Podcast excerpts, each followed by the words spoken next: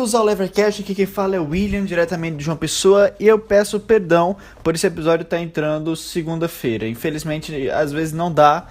É, não sei se vocês sabem, mas eu rolo também um clube que é o Clube Farol da Liberdade, então todo final de semana meu é dedicado completamente às pautas da liberdade, às vezes não dá tempo.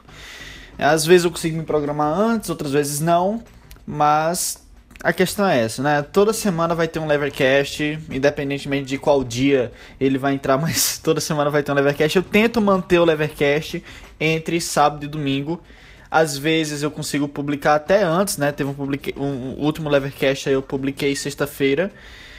É... Às vezes eu publico um pouco depois, mas a meta é publicar no final de semana.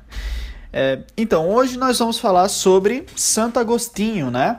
E Santo Agostinho ele já passou aqui pelo Levercast anteriormente. Ele passou no episódio sobre os gregos romanos e medievais. Então foi no episódio é, em que eu estava dando sobrevoo, né, pelas ideias da liberdade.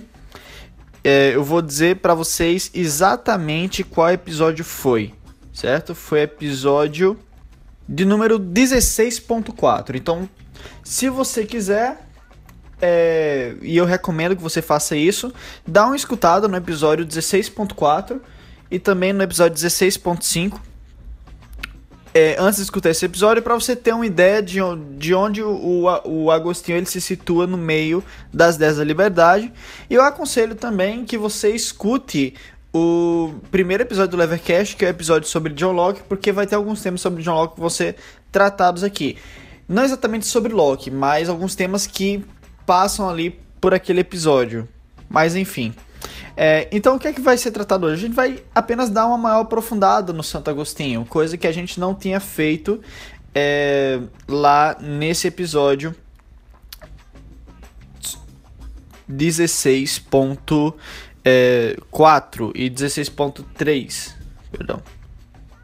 Nesse episódio 16.4 que eu citei o Agostinho, certo? Então, se você tem interesse por, por esse assunto, e eu acho que tem um amigo meu escutando aí, o Jedaías, né? Valeu, Jedaías, tá estando aqui o Levercast. E quem mais estiver escutando, Saloá também tem muito interesse nisso. É, talvez Matheus. Então, fiquem aí que vai começar mais um Levercast.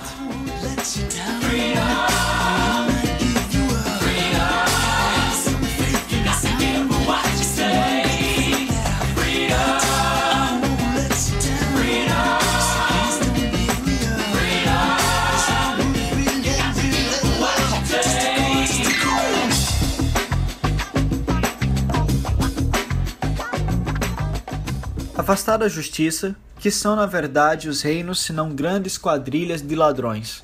Que é que são na verdade as quadrilhas de ladrões senão pequenos reinos?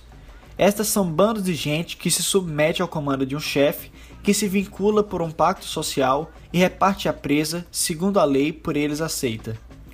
Se este mal foi engrossando pela afluência de numerosos homens perdidos a ponto de ocuparem territórios, constituírem sedes, ocuparem cidades e subjugarem povos, arroga-se então abertamente o título de reino, título que lhe confere aos olhos de todos não a renúncia à cupidez, mas a garantia da impunidade.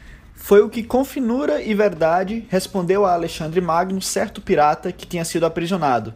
De fato, quando o rei perguntou ao homem que lhe parecia isso de infestar os mares? Respondeu ele com franca audácia: O mesmo que a ti parece isso de infestar todo o mundo. Mas a mim, porque eu faço com um pequeno navio, chama-me de ladrão. E a ti, porque o fazes com uma grande armada, chamam-te de imperador.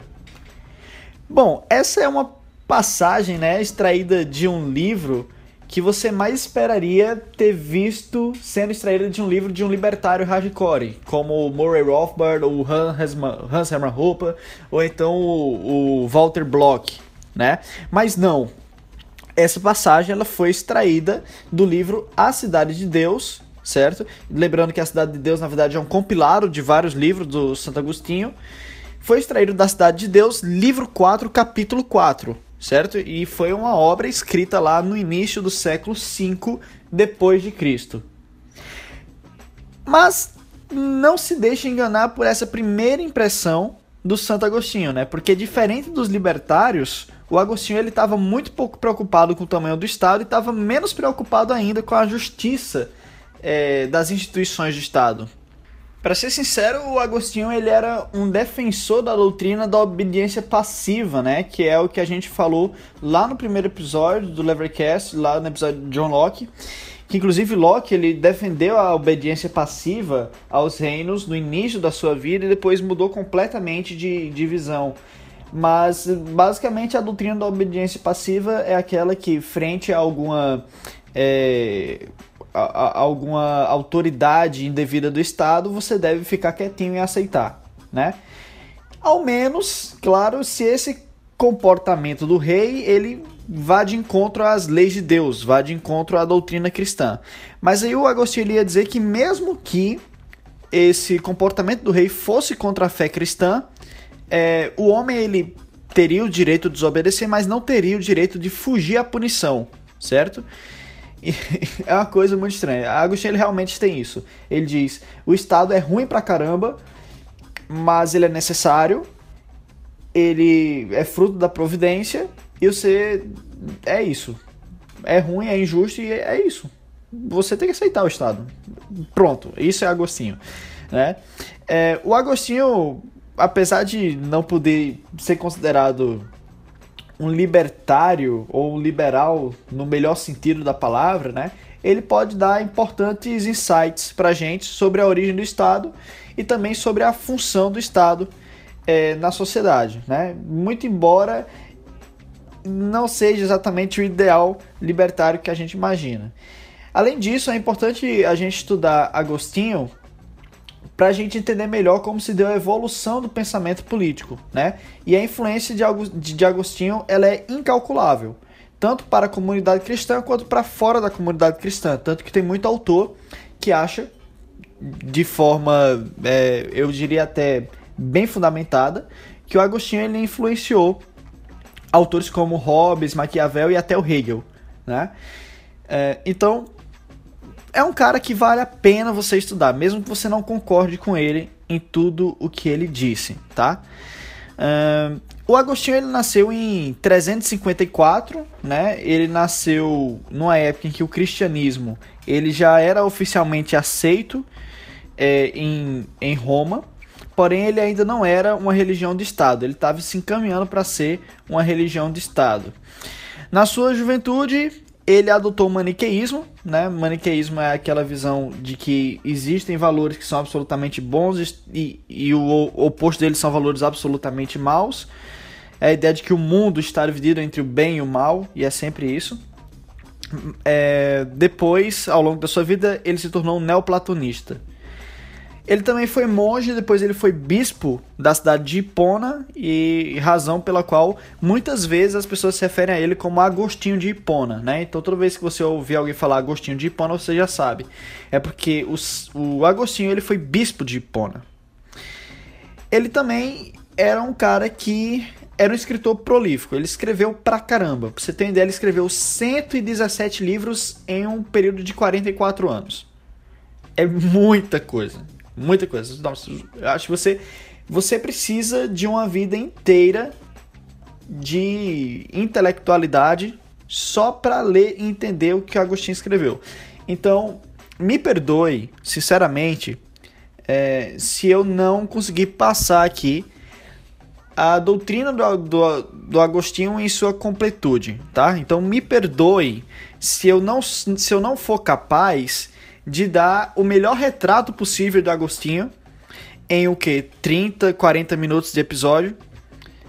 Me perdoe se eu não conseguir resumir 117 livros, tá? Então, é, muito embora ele tenha escrito tanto, ele não abordou em detalhes sua teoria política em nenhum desses livros, certo? Mas ele escreveu algumas coisas que dá pra gente juntar e juntando os cacos que ele deixou espalhados em pedaços dos livros deles, dele, né, a gente consegue é, ter algumas conclusões sobre o que pensava ele sobre o Estado e tudo mais. Né? A Cidade de Deus é um livro que vai versar sobre o amor como o amor influencia os homens e qual é a importância do amor do homem para é, a criação de uma sociedade. Né? Então é interessante, o Agostinho ele foca muito no amor e vocês vão ver isso aqui mais na frente, certo? Agora, quando você lê o nome Cidade de Deus, parece que para Agostinho existia realmente duas cidades que são completamente separáveis. Né? Aqui você tem a cidade de Deus, aqui você tem a cidade dos homens, tá? E é tipo assim, existe uma cerca aqui delimitando onde começa um e onde termina outra. Na verdade, não é bem assim. Né? Ele realmente dizia que existiam duas cidades, mas para Agostinho essas cidades estão misturadas aqui na Terra, certo?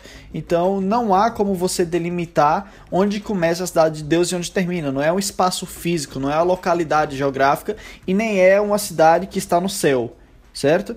Você tem a cidade de Deus na terra e você tem a cidade dos homens na terra. Você tem cidadãos de Deus na terra, você tem cidadãos é, da carne, do homem na terra, certo?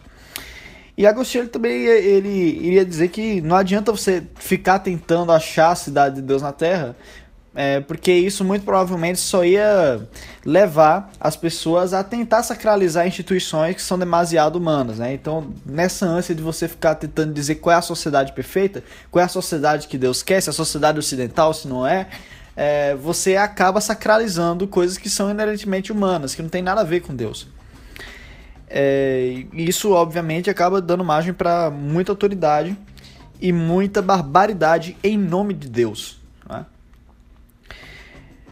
Uh, agora, não obstante, né, não, isso não impedia que ele achasse que a igreja ela tinha uma importante função de reunir os cidadãos para tentar colocá-los é, na direção de Deus, ou seja, tentar formar cidadãos de Deus. Então, a função da igreja na sociedade seria tanto recolher cidadãos que, que não são da cidade de Deus, quanto cidadãos que são da cidade de Deus, reunir eles e tentar agregar, tentar fazer o maior número possível de cidadãos de cidadãos de Deus, certo? Agora, a gente está falando aqui assumindo, né, que a gente já sabe algumas coisas, mas bora diminuir isso aqui. Vamos começar nas definições. O que torna alguém um cidadão de Deus? O que torna alguém um cidadão de Deus, né? Bom, para entender isso, a gente precisa dar uma analisada na antropologia de Santo Agostinho. O que é antropologia? É o estudo do homem, né? Antropologia. Antropo vem de, do homem. Então, pro Agostinho, é, o homem, primeiro que ele era um ser que não era completamente racional. Ele era um ser emocional, certo? Então o homem ele nunca é transparente consigo mesmo, ele nunca está em total controle dos seus pensamentos e nem do seu corpo certo? Então, para ele, os seres humanos, eles não eram criaturas racionais, eles eram emocionais e também não adiantava você fazer com que os homens abandonassem suas emoções como queriam os estoicos, né? É, eu acredito que eu já tratei os estoicos aqui também em algum outro episódio que eu não estou lembrado o nome agora. Mas acredito que eu já tratei. Talvez seja de Epicuro, muito embora Epicuro não seja um estoico, mas enfim. É, e aí ele vai dizer o seguinte, lembrando o seguinte, a doutrina estoica é aquela que dizia, você deve abstrair ao máximo seus sentimentos, de tal forma que você se torne apático a qualquer situação catastrófica do mundo, certo? Então, é, diz que teve uma situação em que o filósofo Zeno, né, que é o, o filósofo que deu origem à escola estoica, ele descobriu que to, todos os seus pertences tinham, tinham sido afundados em um navio, em, um, em uma embarcação. E aí ele simplesmente disse: a, a fortuna me obriga, a, a, fortuna quer que eu seja um filósofo menos encarregado. Entendeu? Então, é aquela coisa. O que é o estoico? O estoico é aquele cara que você chega para ele e diz: Ei, morreu toda a tua família. Ele vai dizer: É, acontece. Esse é o estoico, né?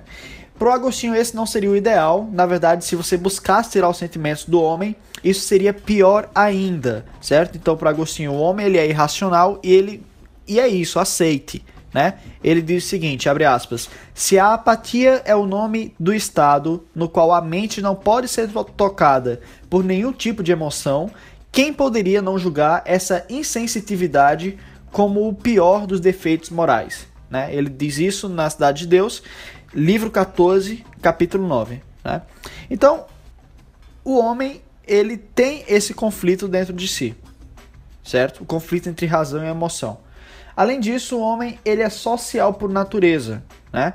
E por que o homem ele é social por natureza? Primeiro, porque ele é a imagem e semelhança de um Deus trinitário, certo? Então, da mesma forma que o Deus não é um Deus único, um ego individual e, e isolado, o homem também não é um ego individual e isolado a natureza do homem requer um relacionamento. A natureza do homem requer que ele seja é, um ser social, certo? É, e sendo um ser social, obviamente ele irá se reunir em sociedades. E a sociedade, para o Agostinho, ela nada mais era do que como se fosse uma amizade gigante, certo? Entre várias pessoas ao mesmo tempo e um tipo de amizade no qual as pessoas estão em koinonia, koinoniai, né? Que é comunhão, certo? Como assim? Vamos lá, deixa eu tentar aprofundar um pouco mais isso aqui. A amizade para Agostinho não é apenas pessoas que estão juntas porque se gostam. São pessoas que estão juntas porque elas se esforçam para um bem comum. Então a amizade ela pressupõe a existência de um bem comum entre as pessoas, de um objetivo comum entre as pessoas, certo? E a gente vai ver que esse objetivo para o Santo Agostinho é o amor dessas pessoas. Então, o que une as pessoas em sociedade? A amizade. O que é amizade? É a comunhão de pessoas em torno de um mesmo é, objeto a ser amado, certo? que no caso aqui não será bem objeto na cidade de Deus, será a entidade, que é Deus. Né? Você já está pegando né, como funciona. Uh, e aí, para comprovar que o homem é, tem uma sociabilidade natural, né, o Santo Agostinho ele diz o seguinte, abre aspas, como poderia a cidade ter iniciado e como poderia ela ter avançado no seu curso? E como poderia ela ter alcançado o seu objetivo desejado se a vida dos santos não fosse social? Né? Ele diz isso aqui, é, livro 19, capítulo 5 da Cidade de Deus.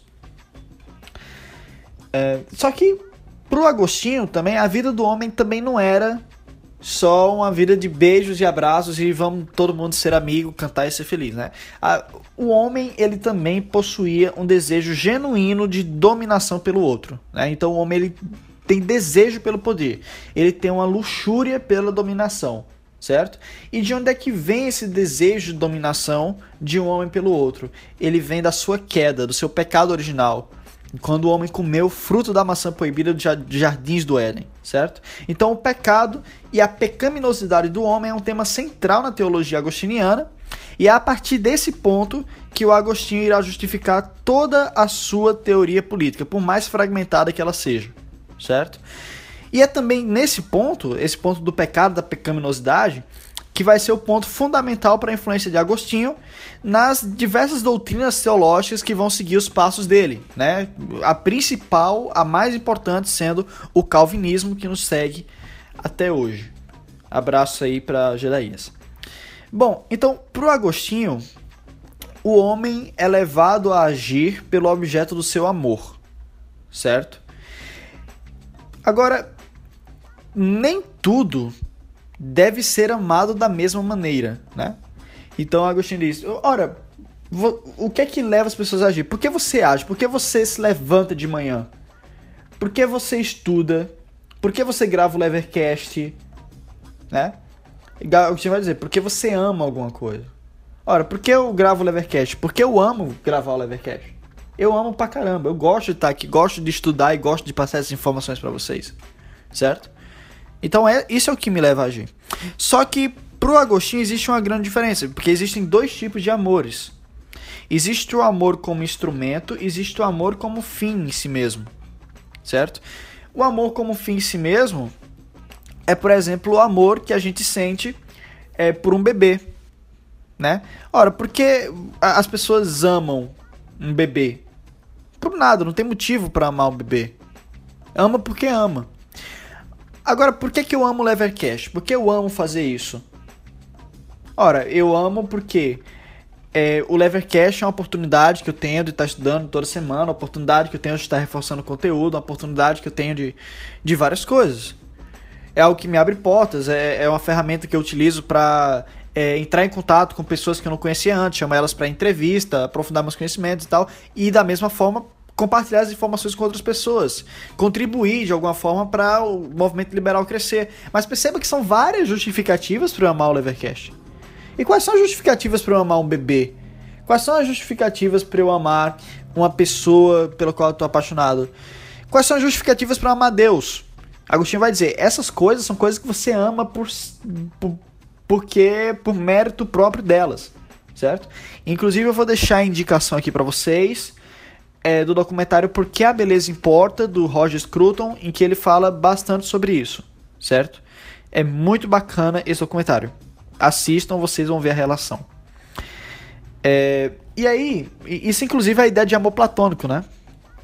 Mas enfim, bora continuar aqui. É, então, para o, o Santo Agostinho, é competência do homem saber separar um tipo de amor do outro. Então o homem ele não deve amar um objeto como ama, por exemplo, a sua esposa. Né? O homem não deve amar é, coisas que são instrumentais da mesma forma que ele ama coisas que são fins em si mesmas. Né? Então, para o Agostinho, é, apenas algo que é amável em si mesmo e para si mesmo é capaz de trazer felicidade para o homem.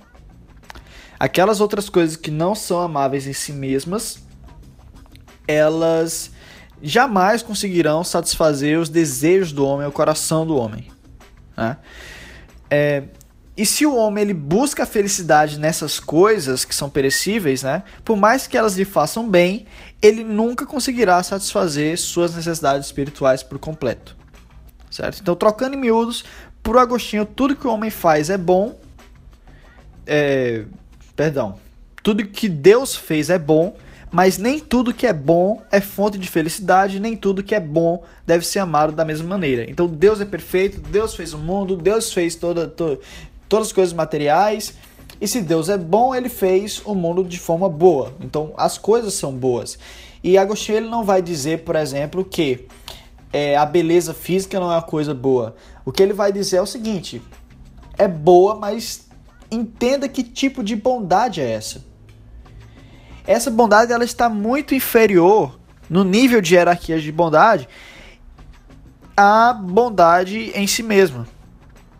E ela não é capaz de te dar a felicidade que você está procurando, certo? Então, toda a doutrina do Agostinho consiste em amar do jeito certo.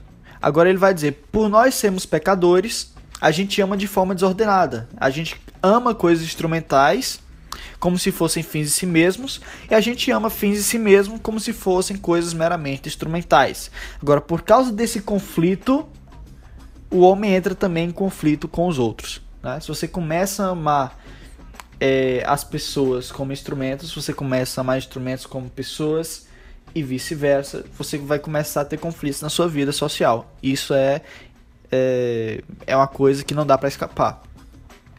Então, na cidade de Deus, o Agostinho ele irá distinguir entre dois tipos de homem, utilizando como critério o, obje o objeto principal dos seus amores. Né? Então ele vai dizer que a humanidade está dividida entre dois grupos: o grupo que pertence à cidade de Deus e o que pertence à cidade terrestre. E ele vai dizer que não importa as diferenças entre as diversas sociedades que existem no mundo. Todas essas diferenças podem ser reduzidas a essas duas. Né? E ele explica da seguinte forma, abre aspas. Mesmo que haja muitas pessoas ao redor do mundo, vivendo sob diferentes costumes em religião e moralidade e distinguidos por uma complexa variedade de linguagens, armas e vestimentas, ainda é verdade que eles vêm a ter apenas duas divisões principais como as chamamos na sociedade humana. E nós estamos justificados, seguindo o caminho das nossas escrituras, a chamá-las de duas cidades. Há, de fato, uma cidade do homem que escolhe viver pelo critério da carne e outra do homem que escolhe viver pelo critério do espírito. Isso foi escrito em Cidade de Deus, é, livro 14, capítulo 1, certo? Então Agostinho ele irá definir o próprio termo pessoas tendo o amor como critério. Para o Agostinho, pessoas são, abre aspas, a associação de uma multidão de seres racionais unidos por um acordo comum sobre o objeto de seus amores. Fecha aspas.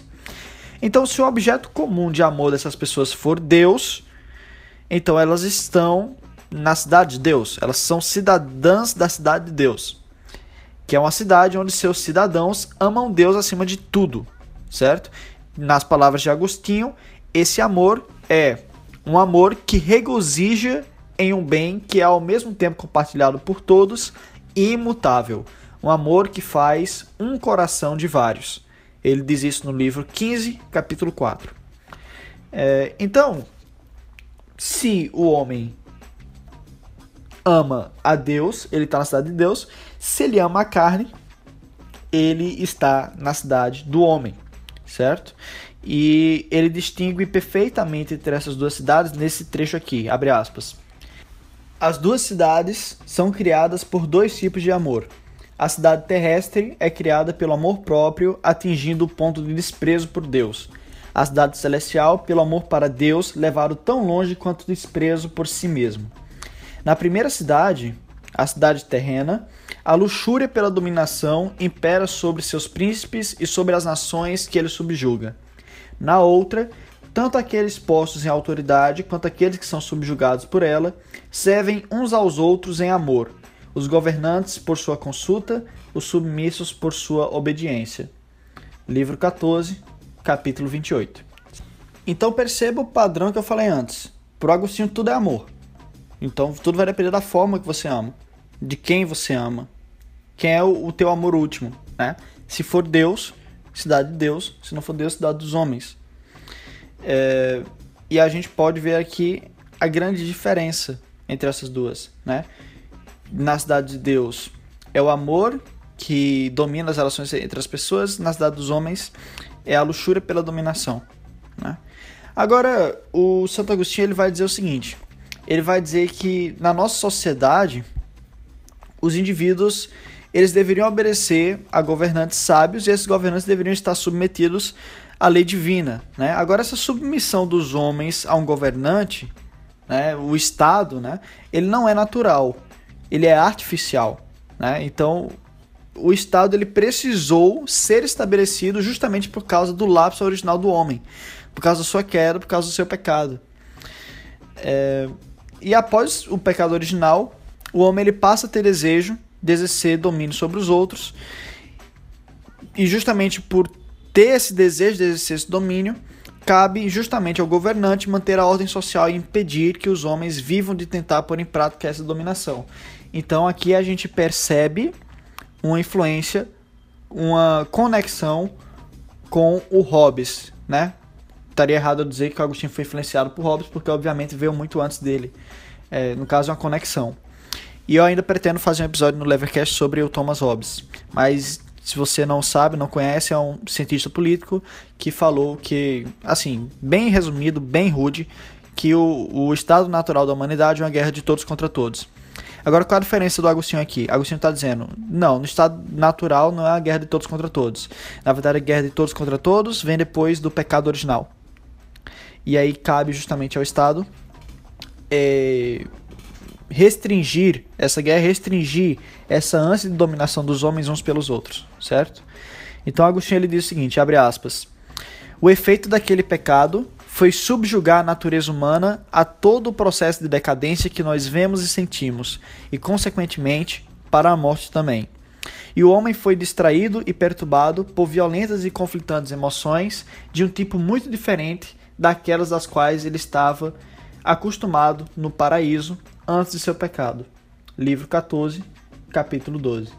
Então, nessa situação em que o homem ele é perturbado em suas emoções e que as suas emoções são conflitantes e ele quer dominar o outro, né? Nessa situação, a paz ela só poderia ser alcançada se alguém estivesse autorizado a usar a força para restringir as pessoas de forma coercitiva. Agora sim, é, isso cai sempre naquela pergunta básica do libertário. Se o homem é tão é, filho da mãe, se o homem tem tanta ânsia de dominação, por que tu acha que seria a melhor solução possível colocar dar a um homem só o poder de dominar todos os outros assim, de mão beijada. Assim. Você agora tem o um poder. Se, se todo mundo tem o um poder, por que você acha que um homem especial, se ter um monopólio do uso é, da violência, ele vai ser a solução? Né? É meio complicado entender isso para um libertário. É, e aí o, o Santo Agostinho ele vai, ele vai dizer que não só o Estado é uma punição ou então uma determinada medida, dado que o homem pecou, como também as instituições da escravidão e da propriedade privada, certo? Então, a relação do homem com o governo é como se fosse também uma relação de escravidão, certo? Só que o homem, pro Agostinho, ele se beneficia dessa relação de servitude e dessa relação de escravidão com o Estado, certo? Então é aquela coisa, não é, não é. Se você dissesse Agostinho, imposto é roubo, é muito provável que ele concordasse que imposto é roubo. Se você dissesse é, Agostinho, o Estado é uma gangue, é muito provável que ele concordasse que o Estado é uma gangue. Só que ele ia dizer é, é uma gangue, é roubo, é injusto, é necessário. E você deve, é, você deve obedecer o Estado. E é isso. Então, essa é a ideia do Agostinho. Então vamos lá. É, Agora, um ponto interessante nessa análise é você entender que para o Agostinho o tamanho do governo e a sua potência é resultado direto da pecaminosidade do homem, certo? Então, se o governo é ruim, não é porque o governo é ruim e pronto. O culpado sou eu, não é o governo. O culpado é somos nós, é a coletividade, é o ser humano, né? Então, se o homem fosse menos malicioso, então, segundo Agostinho, abre aspas, todos os reinos iriam ter sido menores e iriam regozijar em concórdia com seus vizinhos. Haveria uma multidão de reinos no mundo, tal como há uma multidão de casas em nossas cidades. Livro 4, capítulo 15. Vamos lembrar que Agostinho, toda vez que ele fala aqui, ele está dentro do contexto entre, em que os países estão em guerra, em que há grande intervenção internacional, o que não deixa de ser verdade no mundo de hoje. Muito embora o Brasil ele não seja um país que intervenha tanto, uh, a gente sabe que as maiores potências mundiais, e aí vou cutucar os Estados Unidos, né? Eles são, assim, grandes intervencionistas imperialistas, né? Agora, qual é a diferença que o Agostinho ele está dizendo? São mesmo. E a culpa é nossa, dos homens. E não é por causa do sistema eleitoral, não é por causa da democracia, não é por causa é, de república ou monarquia, não. É porque o homem é pecaminoso e porque o homem é tão pecaminoso, ele só poderia merecer um governo tão coercitivo. Se o homem fosse menos pecaminoso, as coisas seriam mais tranquilas nos governos. Mas como ele é muito, então fazer o quê? Então, muito embora o Agostinho ele tenha descrito quais deveriam ser as características de um bom governante, né? E daí ele cita que é governar com justiça, não serem inflados com orgulho, colocar seus poderes a serviço de Deus, etc. Ele não via muita diferença em como seria constituída a administração do governo.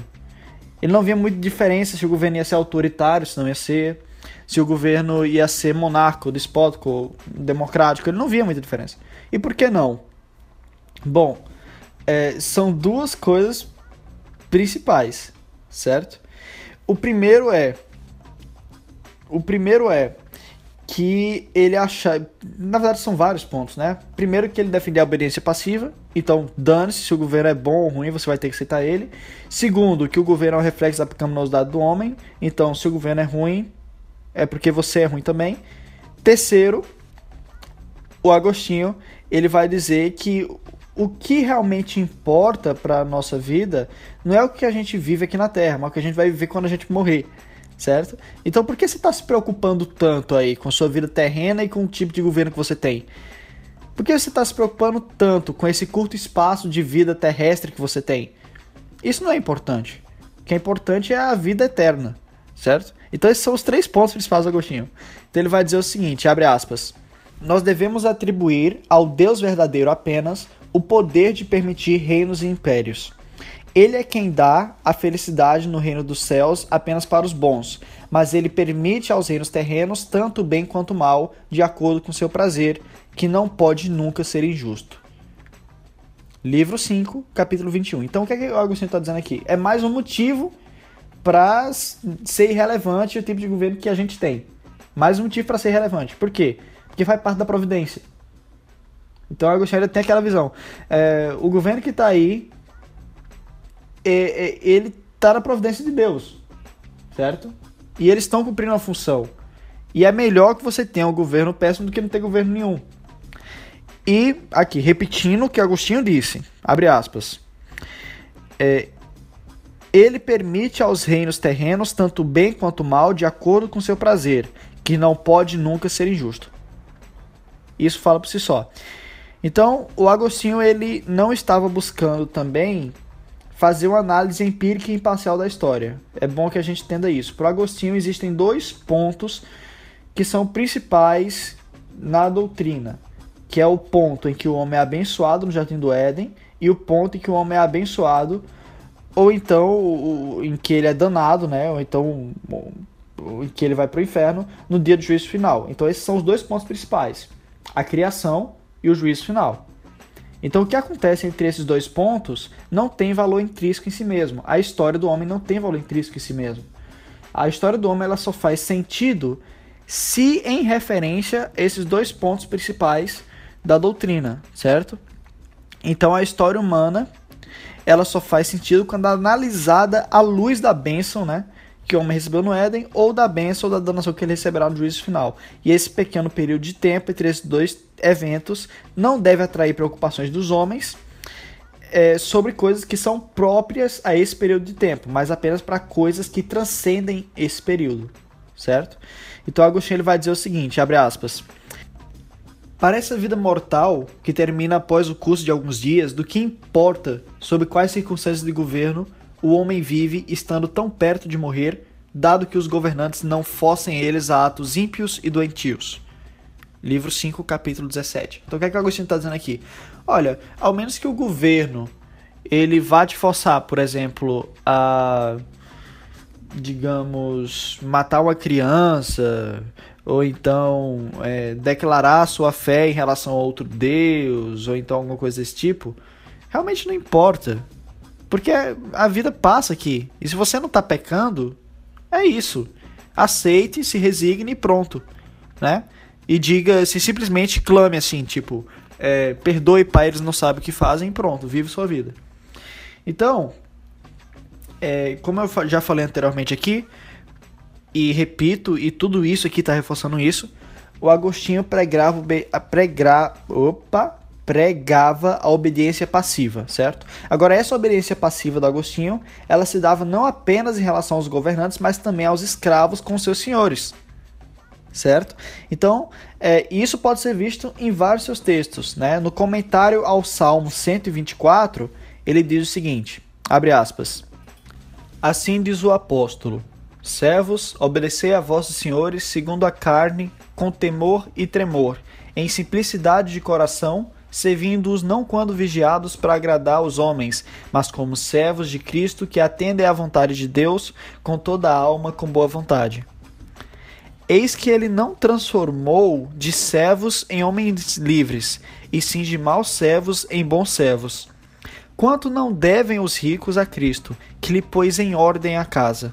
Se lá havia um escravo infiel, Cristo o converta e não lhe dirá: Abandona teu senhor, já conheces o verdadeiro senhor, talvez ele seja ímpio e iníquo, e tu já és fiel e justo. Não convém que um justo e fiel sirva a um iníquo e infiel. Ele assim não se expressou, mas antes disse: Serve.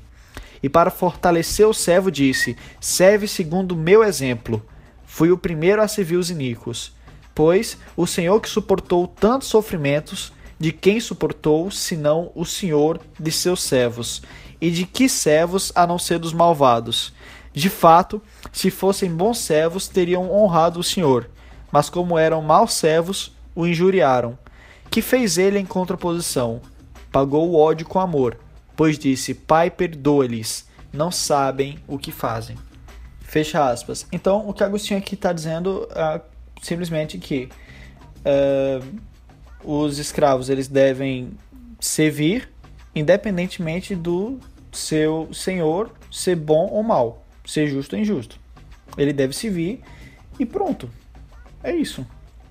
E assim, por mais que pareça não relacionado, o que, é eu já falei antes, né? A escravidão, o governo e a propriedade privada são faces diferentes do mesmo prima nessa do mesmo prisma nessa doutrina, né? Eles são todos rastreados ao pecado original do homem. Então não era o que Deus desejava para o homem, que ele é, fosse escravo, ou que ele estivesse sobre um estado, ou que ele é, tivesse que ter propriedade privada. Na verdade, qual é, qual é, a origem da propriedade privada? Quando o homem ele passou a ter desejo é, por coisas materiais, quando ele passou a ter é, o amor por coisas materiais que ele não tinha é, no estado natural, então começou aí a haver conflito entre os homens. Então, para esses conflitos serem, serem solucionados, teve que haver divisão entre aqueles bens que eram comuns. E para haver essa divisão, foi necessária a instituição da propriedade privada. E isso, para Agostinho, só quem pôde fazer essa divisão de forma pacífica foi o Estado. Pacífica entre aspas, né? Mas quem pôde fazer isso de uma forma estável foi o Estado. Então, é, o Agostinho ele é bem claro né, a dizer o seguinte: a causa primeira da escravidão, então, é o pecado. Por ele o homem foi colocado em estado de servidão. Ele diz isso na Cidade de Deus, livro 19, capítulo 5. Então, para o Agostinho, mesmo que o Estado ele não difira de uma gangue senão em escala, né? Ele vai dizer que mesmo assim a gente deve é, estarmos, a gente deve estar subordinado ao Estado, né? Dado que ele é, é o Estado que permite é, manter a sociedade em ordem, reprime os desejos de dominação dos homens, né? E são frutos da providência. Então ele vai dizer é, no livro 2, capítulo 19, né, que o, os cristãos, sejam ricos, pobres, o que for, é, de, não importa, se você é cristão, você deve suportar a perversão de um Estado completamente corrupto. Né? E se você for ler lá, eu vou deixar o link aqui embaixo. Felizmente só tem em inglês, só achei em inglês. Você pode comprar em português, tem para vender na Saraiva, mas enfim, achei só em inglês. É, então é isso. É, acho que eu acho que eu já tratei demais de Agostinho, já vai 42 minutos. Então é isso, gente. Muito obrigado por vocês terem escutado até aqui. É, foi uma viagem muito bacana. Eu adorei é, passar para vocês um pouco sobre, a, sobre o, o Santo Agostinho. É, se vocês tiverem sugestão, crítica, comenta, e é isso. Tem a página lá no Facebook também. Segue, curte. E se você gostou desse episódio, não esquece de compartilhar. Se você realmente gostou, tá aí embaixo é, a minha carteira Bitcoin e também a minha conta na Caixa Econômica Federal. Muito obrigado pela atenção. Tenha uma ótima semana. Até o próximo Levelcast.